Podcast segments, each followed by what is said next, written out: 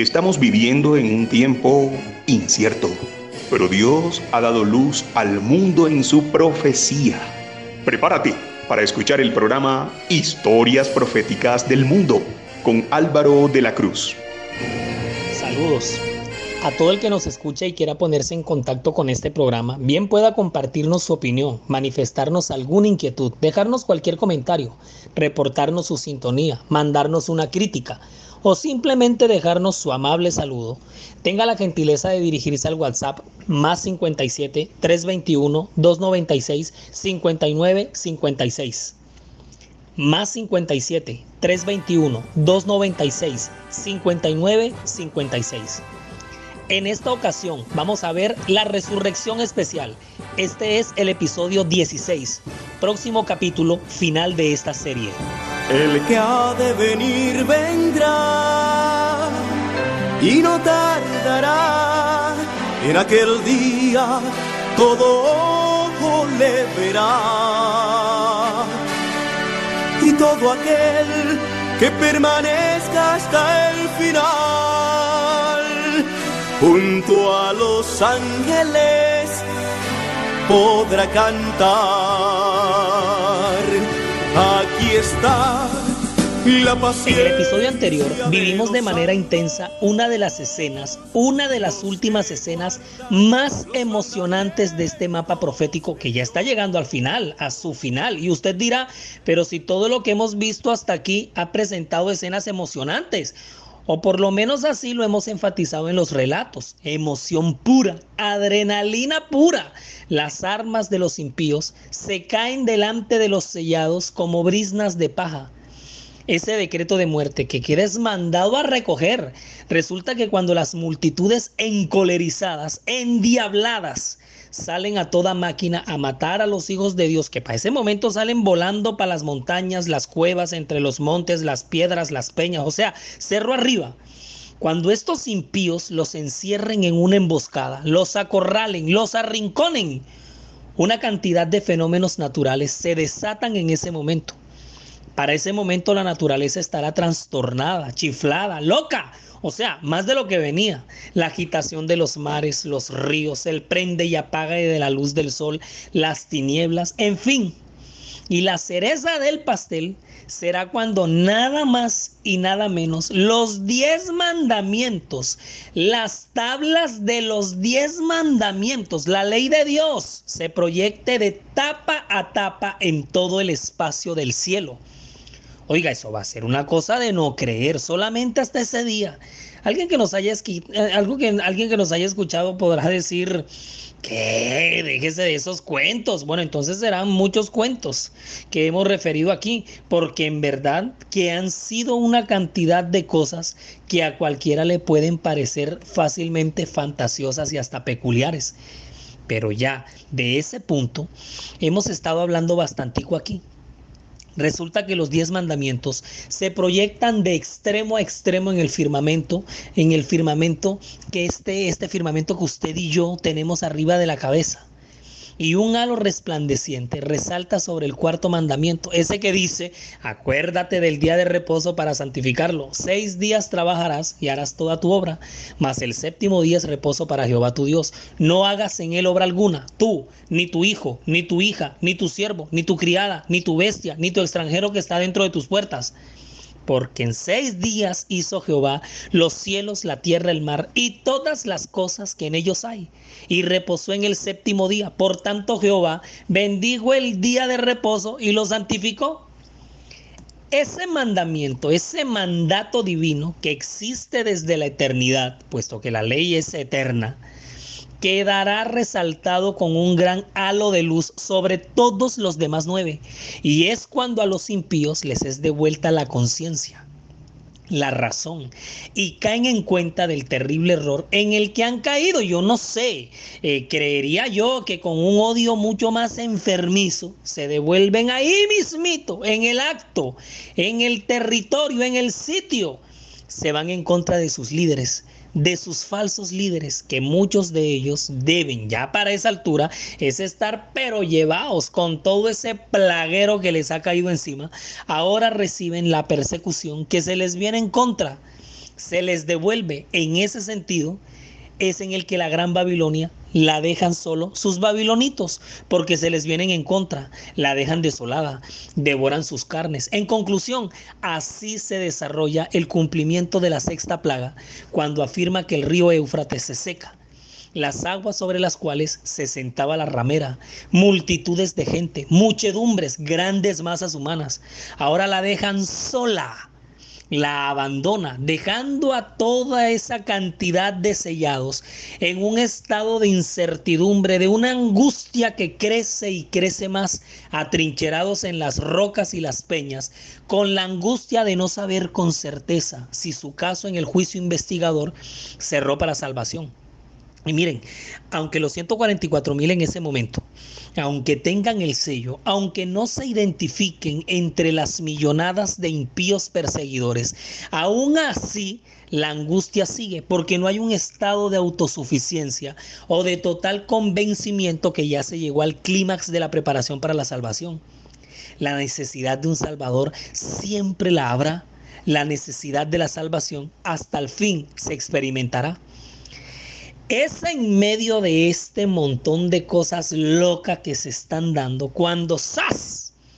ocurre otra cosa, no loca, pero sí divina, providencial, una sorpresa una grata sorpresa de parte de nuestro Dios, que nunca deja de sorprendernos con sus actos más inexplicables, aunque tiene a la vez un tinte de pronto no tan de grata sorpresa, ya se van a dar cuenta por qué, pero que para el cielo se desarrolla gratamente es el de la resurrección especial y bastante especial, porque apenas a unos pocos instantes o fugaces momentos que van a durar exactamente yo no sé cuánto, se van a levantar de las tumbas unos personajes bastante particulares, pero no cuando Cristo viene, sino un poco antes de su venida, al cierre de este gran drama del conflicto en el tiempo de la angustia de Jacob.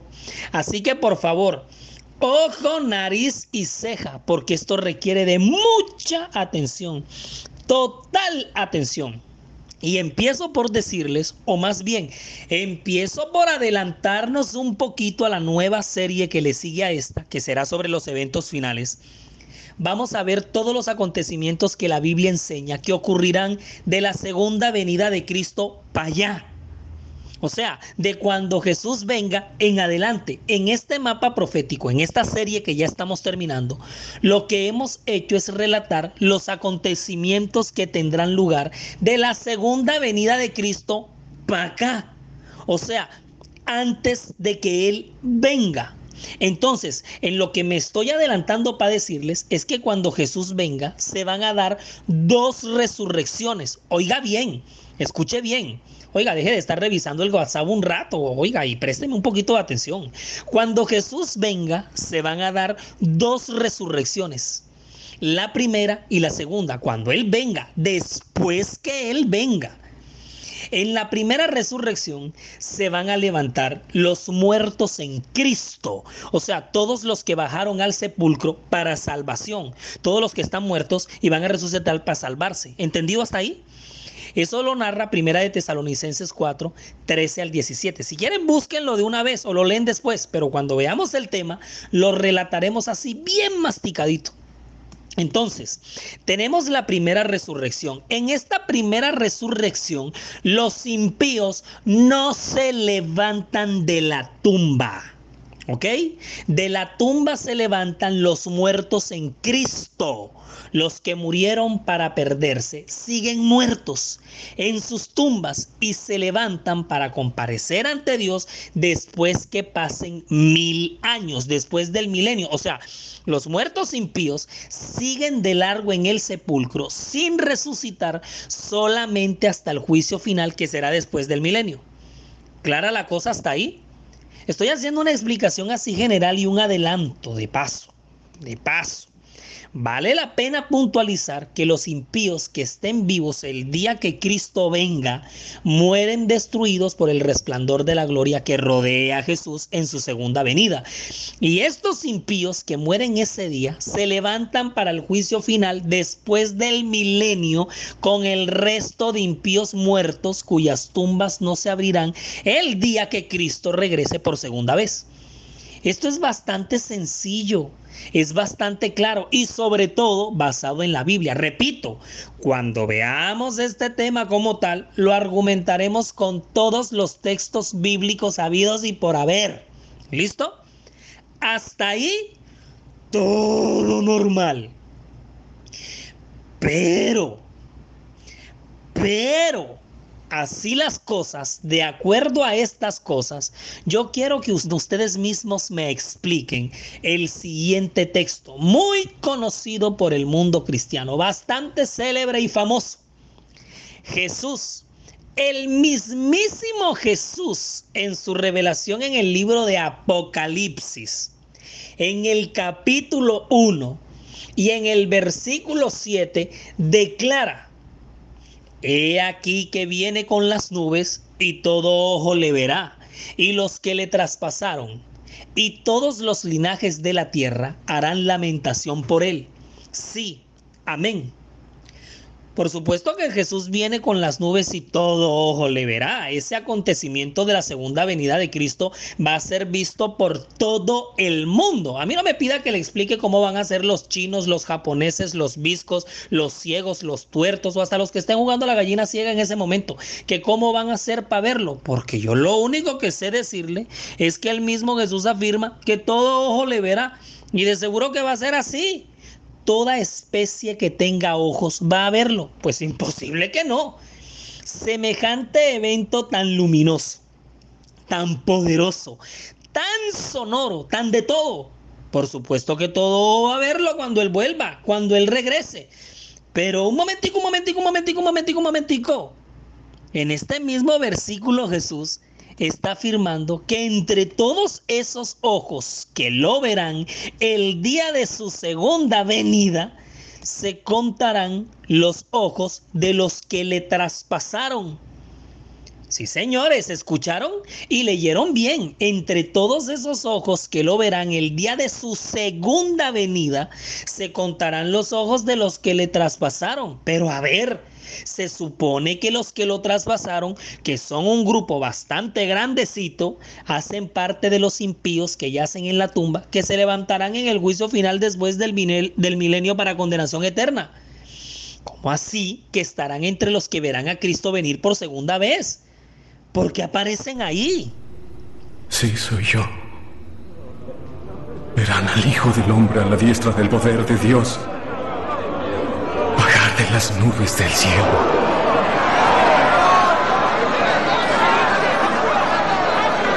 ¡Blasfemia! ¡Blasfemia! ¡Ya lo escucharon! No hay necesidad de escuchar a otros testigos.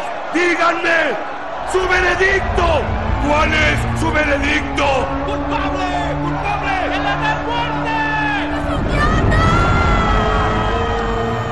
Podcasts están disponibles para, escuchar y descargar en anchor.fm.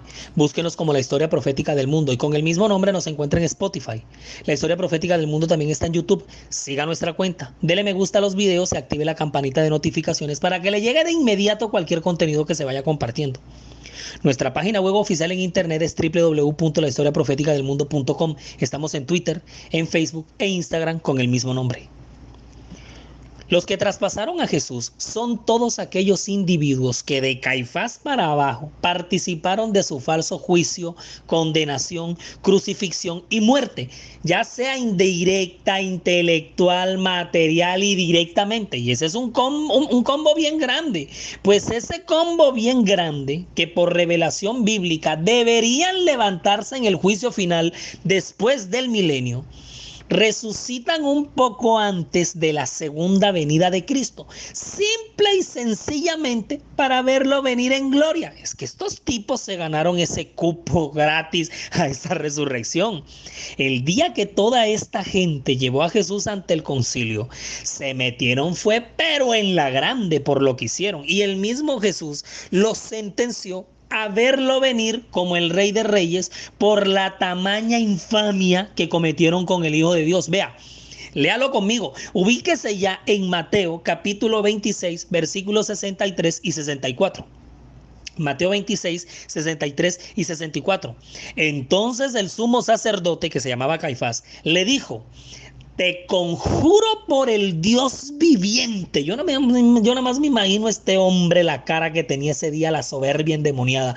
Te conjuro por el Dios viviente que nos digas si tú eres el Cristo, el Hijo de Dios. Y Jesús le dijo en ese momento, con esa voz apacible que penetra todos los oídos, tú lo has dicho y además os digo que desde ahora veréis al Hijo del Hombre sentado a la diestra del poder de Dios y viniendo en las nubes del cielo. Uf, tremendo esto que Jesús les declara. Evidentemente Jesús se está refiriendo a su segunda venida. Los está sentenciando a verlo venir en gloria por segunda vez. Y no hay duda que para ellos tendrán que levantarse para verlo regresar. No, y es que esta declaración tan acérrima de Jesús produce una, una, produce en Caifás la reacción más grande. Dice Mateo que este líder soberbio se rasgó las vestiduras, llamó a Jesús blasfemo. Los que estaban ahí levantaron a Jesús a puños, a cachetadas, lo escupieron. En fin, pero con todo y eso, se tendrán que levantar para verlo venir. Y yo nada más me imagino ese instante, esa escena, ese cuadro de toda esa gente despertando en semejante crisis en la que estará el mundo con toda esa destrucción. Y ahora ven a Jesús en las nubes del cielo, viniendo con gran poder y gran gloria. Y ahora sí que ni las manos tendrán fuerzas ni siquiera para empuñarlas y quererlas levantar en su contra. El mismo Jesús en Juan capítulo 5, en el versículo 28 y 29, declara lo siguiente. Mucha atención. Juan 5, 28 y 29. No os maravilléis de esto, porque vendrá hora cuando todos los que están en los sepulcros oirán su voz.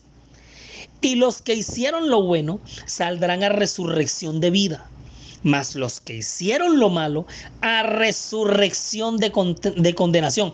Ahora, si notaron bien, Jesús está colocando en una misma resurrección tanto impíos como a buenos levantándose, cuando sabemos muy bien que los justos se levantan en ocasión de la segunda venida de Jesús y los impíos después de los mil años para el juicio.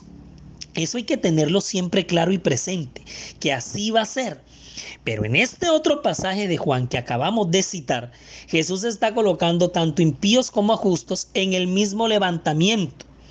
Y solamente eso ocurre en la resurrección especial, donde los que traspasaron a Jesús resucitan para condenación, como dice este pasaje, porque hicieron lo malo. ¿Están claros todavía o ya se perdieron? Tengan en cuenta, tengan en cuenta, tengan en cuenta siempre Apocalipsis 1.7 los que traspasaron a Jesús con sus ojos lo verán venir en gloria. El mismo Jesús se la sentenció esa noche ante el concilio. Y en Juan 5, 28 y 29 está hablando que en esta resurrección se levantarán dos grupos especiales. Los que hicieron lo malo para resurrección de condenación y los que hicieron lo bueno saldrán a resurrección de vida. Pero un momentico, un momentico, un momentico, un momentico, un momentico. Ya este pasaje está añadiendo otro detalle en esa resurrección en la que se levantan los que traspasaron a Jesús. No solamente se levantan ellos, también se levantan los que hicieron lo bueno para resurrección de vida. Ahora, conecta este pasaje que acabamos de leer, ¿no? Y todo lo que estamos viendo aquí, conéctalo directamente con Daniel 12.2. Ay, ay, ay. Esto aquí se pone, pero bueno, Daniel 12.2. Este capítulo de 12 de Daniel, no, y el 11, son unos capítulos especiales en la Biblia que ya para estos últimos tiempos tenemos que desempolvar y manejar al derecho y al revés como jamás en la bendita vida los hubiéramos dominado antes. Un día de esto lanzamos la serie sobre el rey del norte y el rey del sur basada en Daniel 11 y nos vamos a dar cuenta que hasta Star Wars no le queda ni en pañales a semejante historia épica que se profetiza aquí. Daniel capítulo 12 versículo 2 dice así de claro. Daniel 12.2. Leyendo desde el versículo, que ya lo hemos mencionado mucho aquí en esta serie, y desde el versículo 1, que dice, en aquel tiempo se levantará Miguel, el gran príncipe que está de parte de los hijos de tu pueblo, y será tiempo de angustia, cual no fue jamás desde que hubo gente, gente hasta entonces pero en aquel tiempo será libertado tu pueblo, todos los que se hallen escritos en el libro. Ahora, abran bien esos ojos y agudicen bien esos oídos con el versículo 2.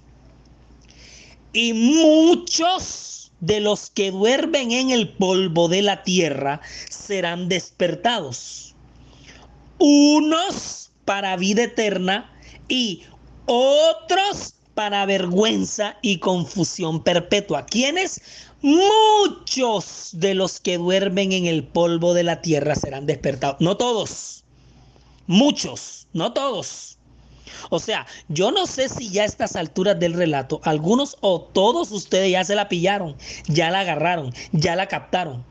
Este pasaje vuelve y enfatiza todavía mucho más que habrá un momento en el que muchos de los que están muertos, no todos, serán despertados, resucitados, un grupo para vergüenza y confusión perpetua, y es obviamente los que traspasaron a Jesús y se levantarán ahí, pero el otro grupo será despertado para vida eterna.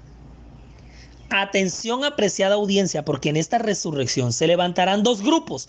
Por un lado, el grupo de impíos que hace parte de los que traspasaron a Jesús, pero por el otro, un grupo de justos Sí, mijíticos lindos, un grupo de justos se levantará en esta resurrección.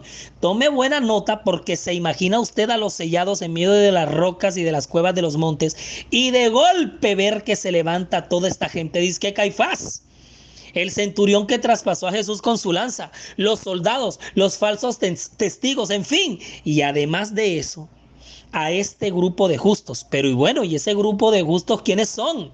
¿A qué generación pertenecen? ¿De dónde salieron? ¿Y cuál es la razón de ser de su resurrección? Las la respuesta nos las da el mismo capítulo 12 de Daniel en el que estamos.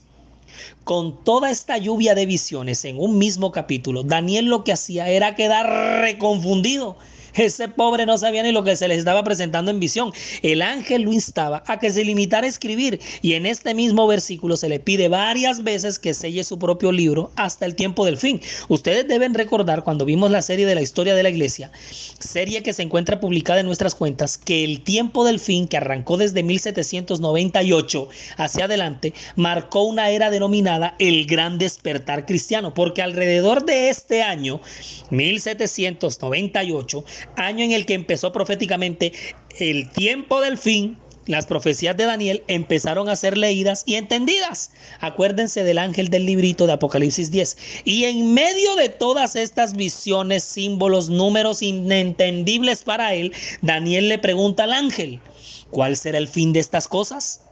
Eso está en el versículo 8. Y en el versículo 9 el ángel le responde, miren, él respondió, Anda, Daniel, pues estas palabras están cerradas y selladas hasta el tiempo del fin. Muchos serán limpios y emblanquecidos y purificados. Los impíos procederán impíamente y ninguno de los impíos entenderá, pero los entendidos comprenderán. Ahora necesito que se concentren todavía mucho más en los versículos que vienen. El 11 y el 12, estamos en Daniel 12 versículos 11 y 12.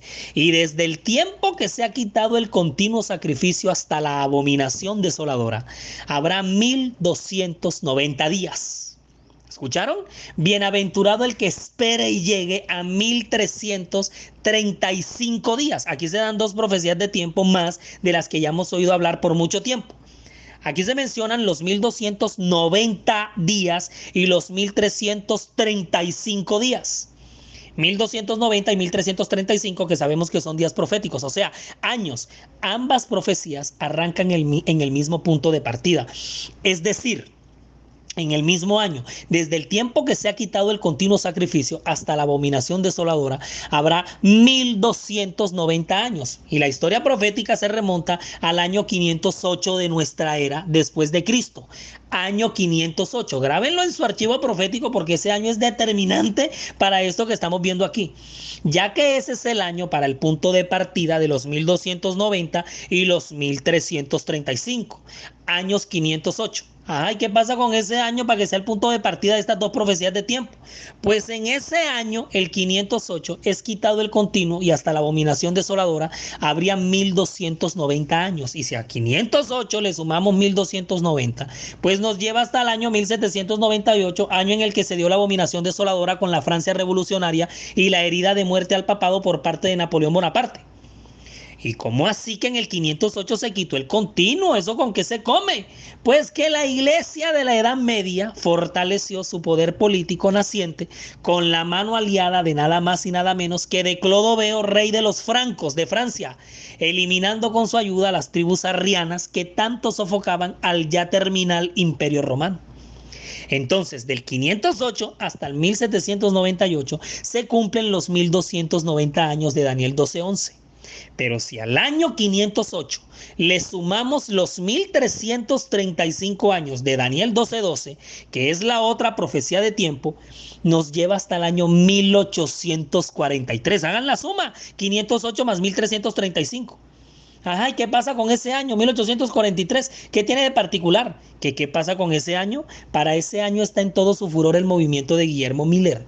Y es cuando se empieza a predicar el mensaje del tercer ángel. Y todos los que de allí en adelante mueran en la fe del mensaje del tercer ángel harán parte de ese grupo de justos que se levantarán con los que traspasaron para ver a Cristo venir en gloria en las nubes de los cielos.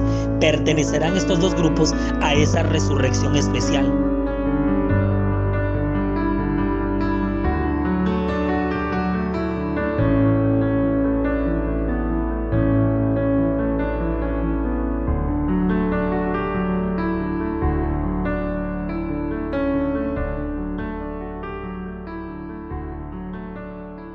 Saludamos a todas las almas a quienes les llegue este mensaje por el medio que el mismo Dios así lo permita, en cualquier lugar del mundo donde se encuentren.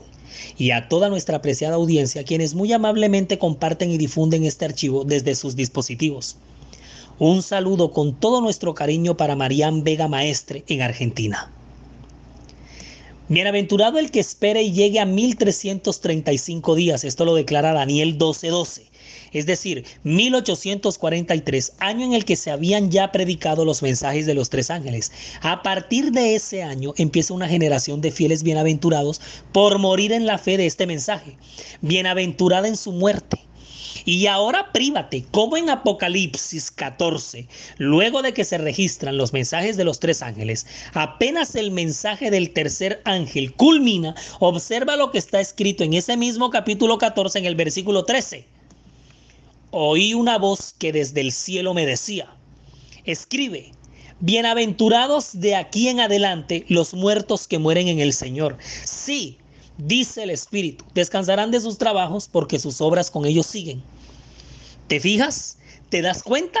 La misma escritura revela cómo de ahí en adelante, luego de la predicación del mensaje del tercer ángel, arrancaría una generación bienaventurada de fieles que murieron en este preciso mensaje. Ahora prívate con lo que dice el conflicto de los siglos en la página 695 conflicto de los siglos, donde describe el preciso momento en el que esta resurrección especial se da. Mira lo que describe, mira cómo lo narra. Los sepulcros se abren y muchos de los que duermen en el polvo de la tierra serán despertados, unos para vida eterna y otros para vergüenza y confusión perpetua. Todos los que murieron en la fe del mensaje del tercer ángel salen glorificados de la tumba para oír el pacto de paz que Dios hace con los que guardaron su ley, los 144 mil, los que le traspasaron, los que se mofaron y se rieron de la agonía de Cristo y los enemigos más acérrimos de su verdad y de su pueblo son resucitados para mirarle en su gloria y para ver el honor con que serán recompensados los fieles y los obedientes.